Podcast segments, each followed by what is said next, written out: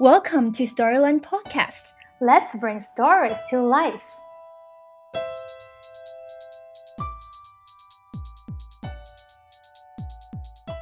You know, I think it's important as as picture book writers that we write for children as they really are and not mm-hmm. for children as adults want them to be.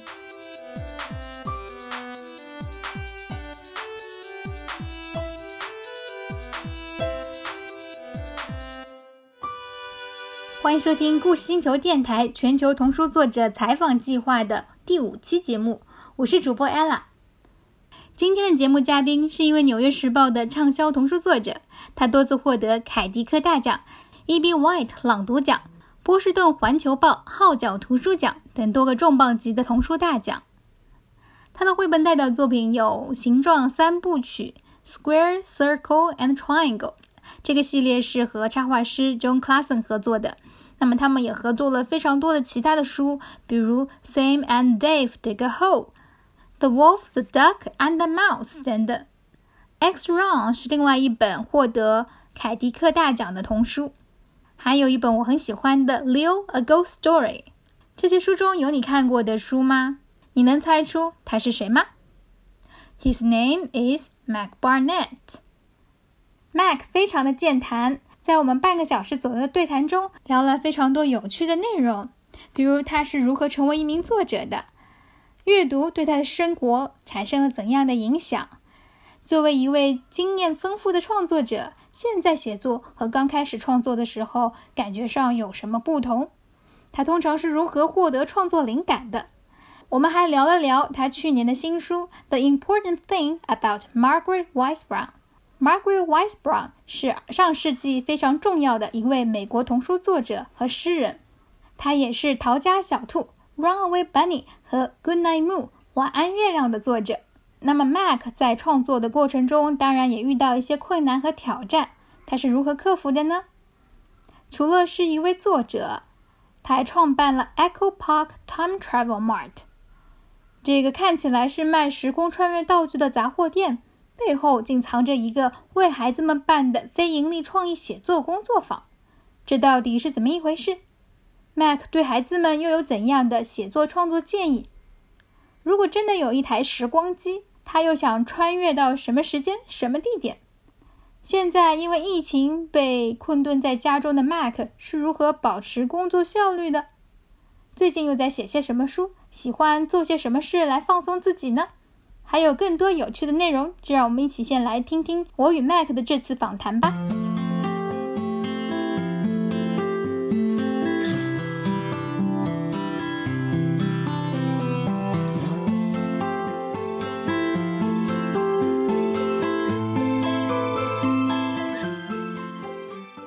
Hi, everybody. My name is Mac Barnett. Uh, thank you for listening. It's it's great to be here talking about kids' books with you.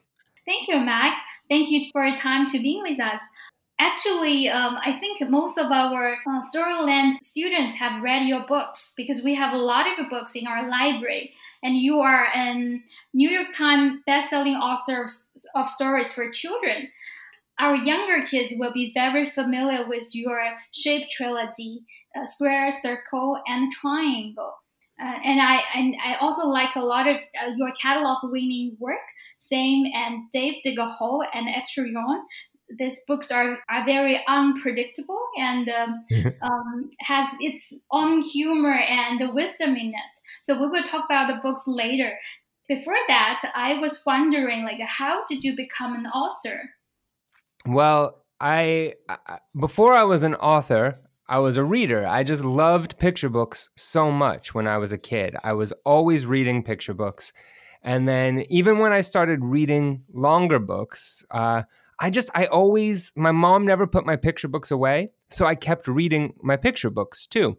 Um, and, and then finally, when I was an adult, I had jobs where uh, I would work with kids as a teacher, as a camp counselor. And that's when I first started telling my stories out loud, original stories that I was making up.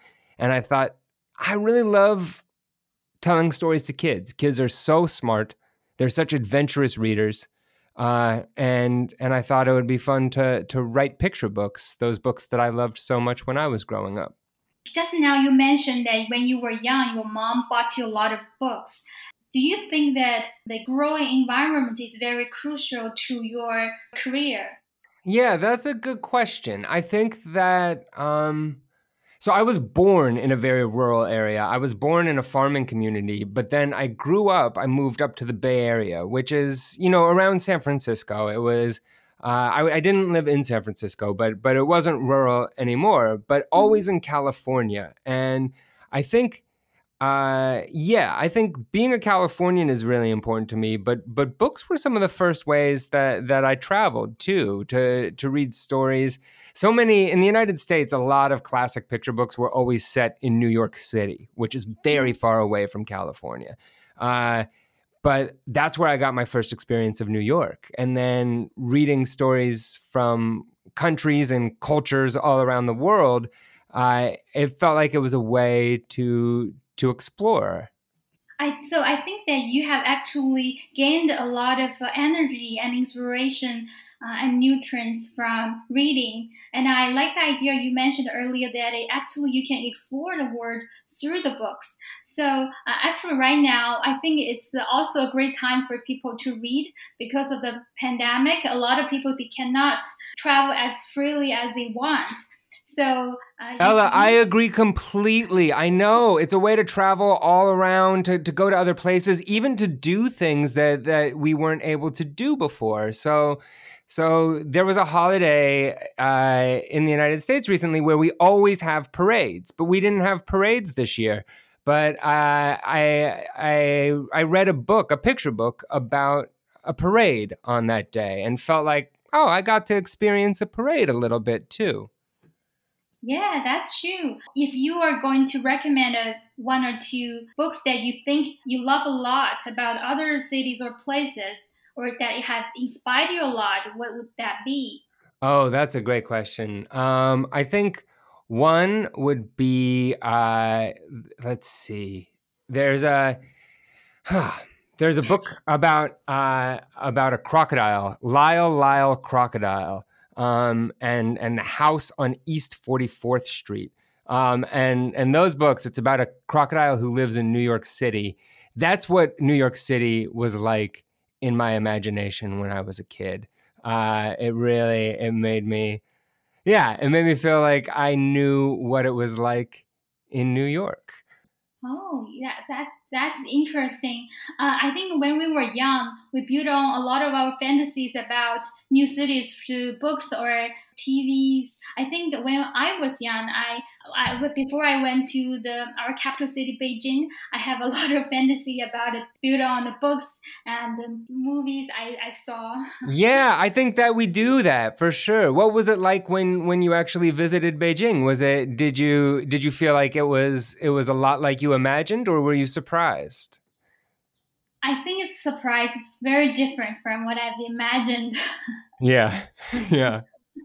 um, but uh, but that's that that's good too. Before you travel somewhere, you have uh, you have a prediction, you have some imagination, and then you find there are some similarities and something different. That's true.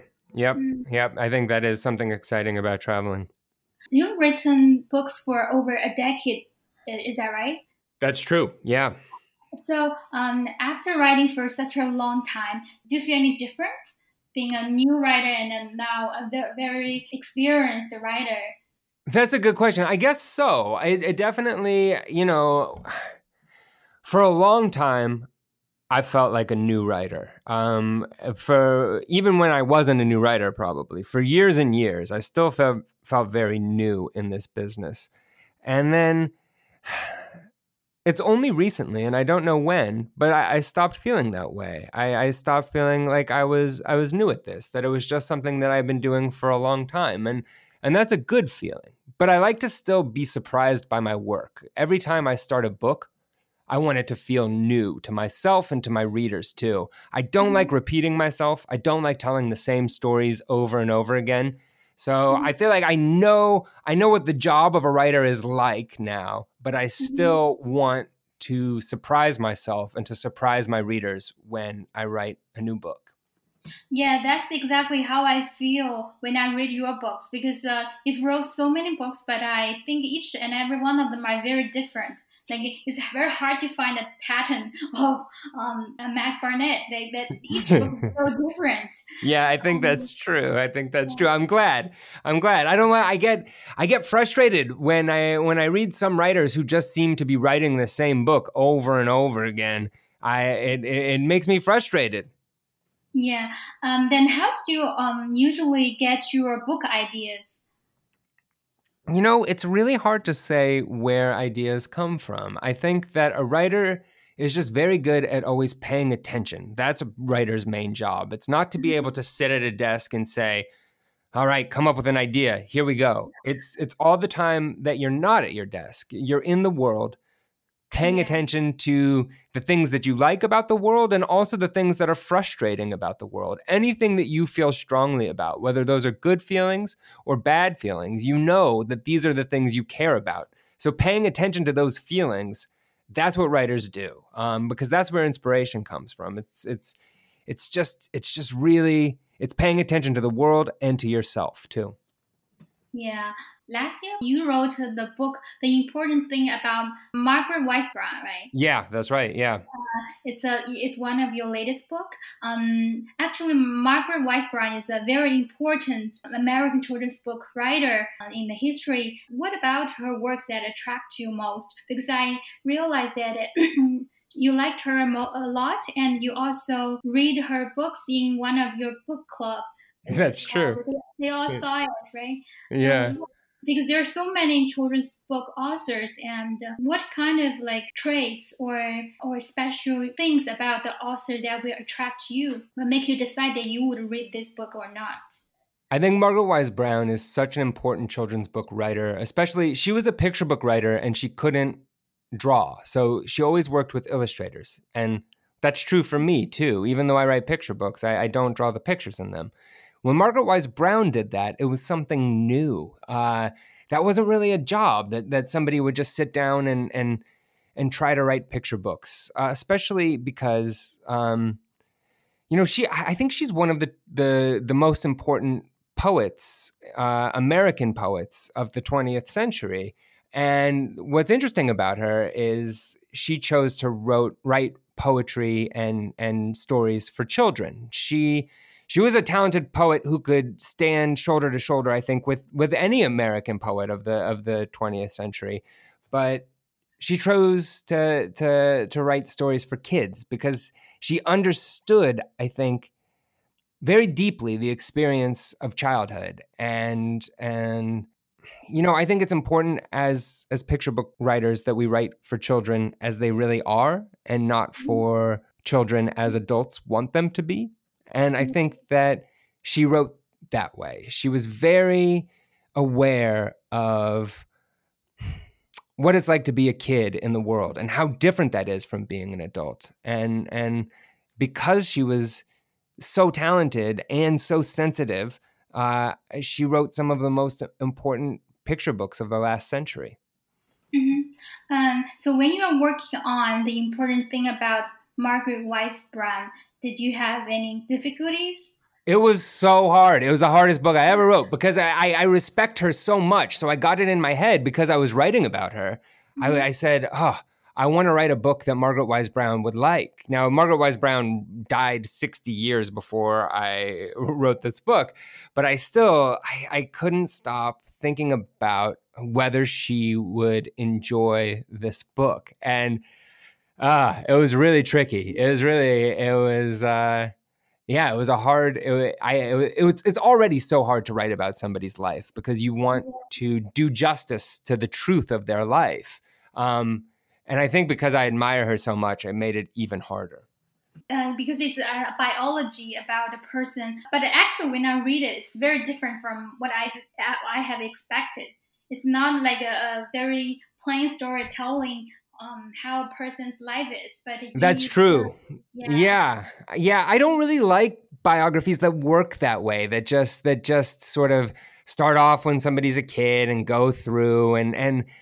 I get very bored when I read picture book biographies, especially that work that way. And and Margaret Wise Brown's books didn't work that way either. So she led such an interesting life. And, and anytime you're going to try to write about somebody's life in a picture book, that's really hard, right? Because our, our lives are big and complicated, and picture books are very short. They're that's their beauty. But when you're taking something as as big as somebody's life, it's hard to fit that into a book. Uh, and so I said, how am I going to do this? And then I realized I can use some of the innovative ways that Margaret Wise Brown wrote, some of those tricks that she invented in order to tell a story about her life. Yeah. Um, if people were represented by different colors, what color do you think you are? Oh wow, what color am I? Okay, uh, I don't. This is hard, Ella. So you tell me. Do do you have an idea too? I'll tell you. I'll tell you what color I think I am, but you tell me what color you think I would be represented by. All right. I think you you're kind of like a, a grayish yellow. A grayish yellow. All right, all right. I'll take that. I, I explain why because uh, yellow is very bright color because of what I know about you is actually limited only from books and uh, online information, videos, uh, etc. Yeah, yeah, yeah. Um, so uh, what I know about you is, is, that when you are reading your books or uh, telling other people's stories, you're always very passionate. It's like color yellow. Mm-hmm, mm-hmm. Yellow is kind of like a children's color. It's very, very pure and very energetic. But um, you are not childish at all. So you are so you're kind of advanced so adding a little bit of green tone make this color look more advanced, have a little bit of complexity because your stories, the stories you wrote, each time I read them, I, I have to read them over and over again, and each time I can get something new. And I, it's not like the book they're telling you a, a, a lesson or something. Yeah but um, you can always get something new. But you are still not very clear what exactly the message the author. Yeah, yeah. so that's why I would say it's not just yellow, um, but it's kind of like a more advanced color, um, grayish yellow.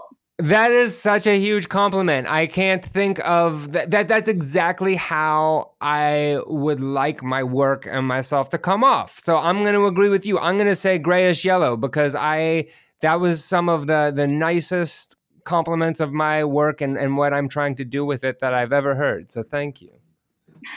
Thank you for creating so many great stories for us. I learned that you founded the Echo Park Time Time Travel Mart. Uh, it's a retailer of time travel supplies, but on the back, it's actually a writing lab that you offer free lessons for kids uh, in the neighborhood.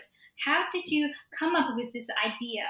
So I I worked for a nonprofit that taught writing to kids. Um, so kids could come after school and learn how to write stories. And that started up in San Francisco. Uh, at uh, on Valencia Street. That's a busy mm-hmm. street in San Francisco, and it was just called the address 826 Valencia.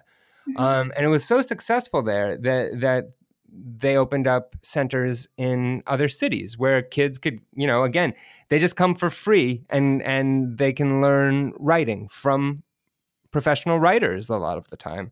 Mm-hmm. Um, and there's a tradition that every one of these writing centers in the back there's a room full of books and tables where kids come and and and they work on their writing. But in the front there's always a strange store. So in San Francisco there's a pirate supply store where you can buy eye patches and pirate flags.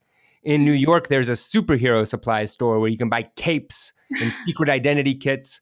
And in Los Angeles the one that I uh, was in charge of I built a time travel mart. So it was like a, a corner store, uh, mm-hmm. but uh, inside you could buy things from all times and for all times. And then there was a door that said employees only. And every day after school, kids would come through, open the door that said employees only, and walk to the back. And there they would work with uh, they would work with instructors on on on writing books and stories and poems. And that sounds very interesting. It's like a magical portal.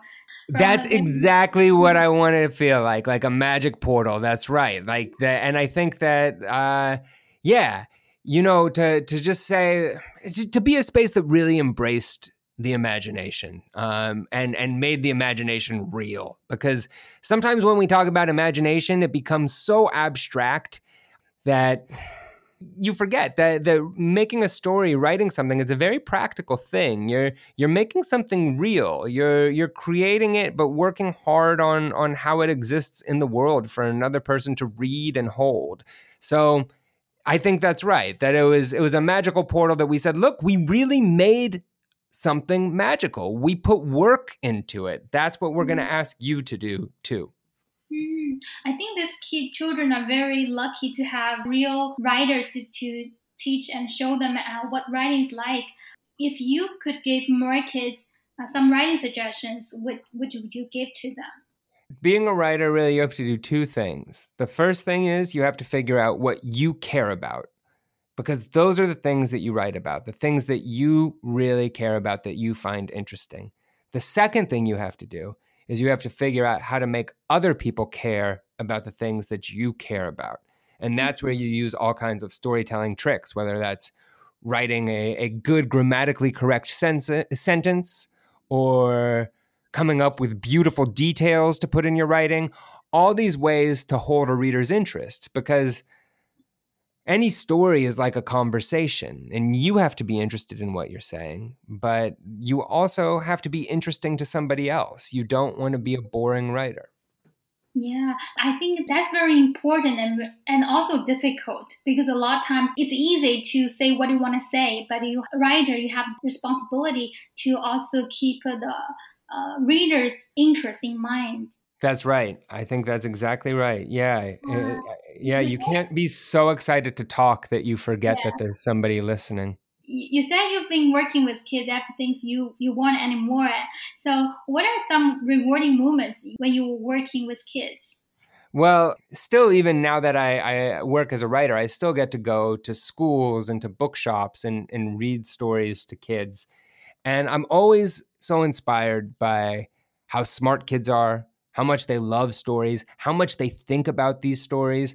I think we as adults oftentimes we flatter ourselves. We think that we're way smarter than kids, that we understand stories way better. And so uh, if if a story is weird or challenging or or it just it requires a lot of work, we say like, well, I didn't understand this story, so how could a kid ever understand this story? But actually, mm-hmm. kids are very good at understanding things that are hard to understand. They're good at figuring out new things. They're actually better at that than adults are. And so reading takes work, right? It's it's different from just watching uh, mm. a movie or a TV show.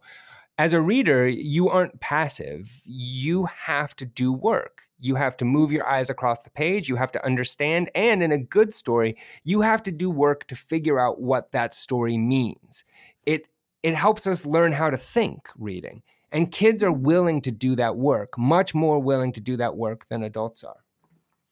Hmm. If you really have a time machine that can bring you to anywhere, any place, when and where would you like to be? Mm, you know, I I I would love to live in I think in like the late 16th century in London. I'd love to see what it was really like. So much was going on then. It was a wild time. I've always loved like medieval and Renaissance history, especially British history. It would be cool to actually to actually be alive and and and to be then. I think that's where I would take my time machine first. I'd get to um, go see a play at the Globe Theater that Shakespeare wrote and he'd probably be acting in it. That would be amazing. Yeah, that sounds exciting. I think I would like to watch a show that Shakespeare he himself played as well. yeah. Um. So recently, uh, are you working at home or do you do you yeah. go to work? No, I've been working at home. I've been staying at home. Uh, I yeah, since since the middle of March in in, uh, in, in California, especially in the Bay Area where I live. It's pretty shut down. It's opened up a little bit, but I still stay mm-hmm. home. And and uh, my wife is a children's book editor, and so normally she works in an office, but since the middle of March, she has also been working from home, but she's very busy. So we're both working on on children's books here at our house. Okay, that's great. So, how do you keep self discipline to work at home? Do you have any tips? Because uh, recently, like uh, almost everyone has Yeah. been at home for for the longest time in their life. Um, and for some people, they're very self-disciplined. They can do a lot of things every day. Other people, they might need a little bit help. I, you know what? I don't think I'm very good at it. I like I'm such a mess at it. I've always worked from home, but it's it's so hard for me to sit down and write. I'm always wandering around eating some snacks, going onto the internet, wasting time. I, it's so hard for me to sit and work at home. So I feel so much sympathy. I feel like now everybody understands what I go through every day. Our houses are so filled with all kinds of distractions. But but I think you are still very prolific. You you wrote a lot of books, including uh, novels as well.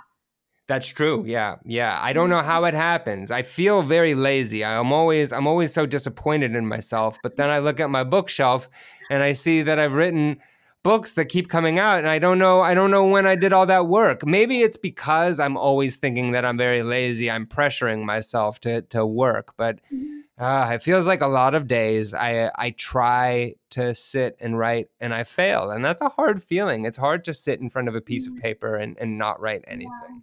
Then what do you like to do apart from writing to relax yourself? Oh, so I love to. I live near uh, some some some woods. Uh, I live near a nice forest where I take my dog up and and and we go on a long walk every day, and it's really fun to watch him run around in the forest. I like to do that. Uh, I like to watch movies. I like to read books. Uh, yeah, and that's it. I, I just started gardening. Like I just started that this year, and I'm very excited about it. One of one of my best friends is a children's book illustrator and writer. Her name is Carson Ellis, and she is a master gardener. And she grew uh, she she grows a beautiful garden, but she collected some of the seeds from her garden and sent them to me to start my own garden.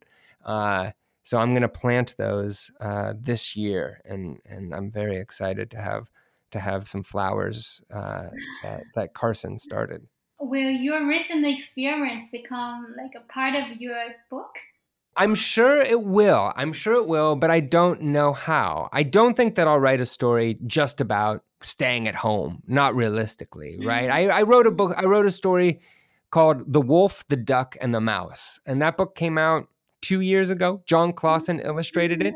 Yeah. And for me, that book, even though it was written before the pandemic, it feels very much like a story about what it's like to be trapped at home uh, and to be afraid, but also to be full of joy and full of life. And that story, I think, uh, it's always meant a lot to me, but it means even more to me now. I don't know how the pandemic will affect my writing. I'm sure it will because the world has changed, right? And and it's an event this big. It it, it changes the world. It, it scrambles all of our individual lives, and that means that it scrambles culture too. Um, and I think writers are very sensitive to the world around them, and and so I'm sure it will affect my work. And also, what we make, we put out right back into that world. And and um, I don't know what the world will be like uh, next year, but I know it's going to be very different from the world last year, and and and so I know my work will be different too. But I don't know how. Mm, I, I'm sure it will uh, become some important part of your uh, your works. I think you might be also working on a new book. What is it about? Oh yeah. So let's see. I actually the new book that that I'm just starting is going to be uh, a piece of science fiction about a cat that goes into space. Um, and and goes to the moon. Uh, so so that is the new thing that I'm working on. Uh, uh, a cat who goes to save the moon from from from being eaten up by rats. Uh, uh, and the stories I just finished writing, I've been working on some picture book adaptations of of fairy tales. So I worked on three stories: um, Rumpelstiltskin, the Three Billy Goats Gruff, and Hansel and Gretel. So those those are the stories I just finished writing. Uh, so will you like work on different projects at the same time or you write stories one by one? Yes, I can only do one thing at a time. So I write I work one at a time. Yep. Mm, if you got a chance to interview one of your favorite author or illustrator, who would that be? Can uh, can they be alive or dead? Either way. Uh, both okay, alive or dead. Both. I think I would interview. There's a there's a writer and an illustrator named Tomi Ungerer, and he wrote a, uh, a story called The Three Robbers, uh, and a story called Moon Man. He's very influential on my work, and so I think I would like to interview him. That that would be it would be fun. It would be interesting. What what question would you ask him? One you know question. what I like to do? I love to just like pull out picture books and like and to to to just point to specific pictures or specific sentences and say uh-huh. like how'd you think of this or why'd you do this i love to just mm-hmm. like sit with a book in front of me and talk mm-hmm. about uh, how it works and i think that that would be really fun to do with him to just sit there with one of his books open and and to talk about how he made it and why it works so well yeah if this is um video interview, I probably would do, do the same thing. next time, next time, um, we'll do another one. Oh, yeah, that's great. It's such a fun talking to you.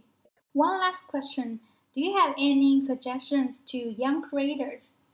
Well, I would say for for being a writer, the most important thing you do is that you read all the time. And for me that's fun because I love to read, but it's mm-hmm. also the best thing you can do to prep yourself for this job. So the more books you read, the better you get at writing.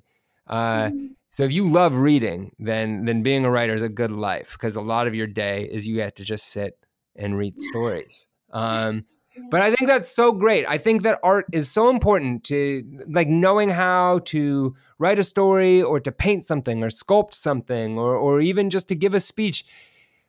It's it's it helps you be a, a happy, fulfilled person in the world. Even if you decide not to be an artist, even if you decide to be a scientist or or you decide to be a politician or you decide to be a bus driver, no matter what you decide to do, knowing how to make art and how to appreciate art will help you have a happier, fuller life. So I think it's I think it's great that you're doing this. Hmm. Thank you for your time, um, and I'm looking forward that in the future we might have uh, another talk again. I would love to do that. That sounds so fun. 你喜欢这期节目吗？有什么疑问吗？欢迎大家在留言评论区告诉我们，同时也欢迎大家订阅 Storyland 故事星球服务号。在这个号上，你可以搜到和每次播客有关的一篇推送。那在这个推送里，会对播客内容进行一些拓展和讲解，大家可以搭配着一起来阅读，从而更好的了解我们每次介绍的作者和他的作品。好啦，今天的节目就到这里，让我们下期节目再见，拜。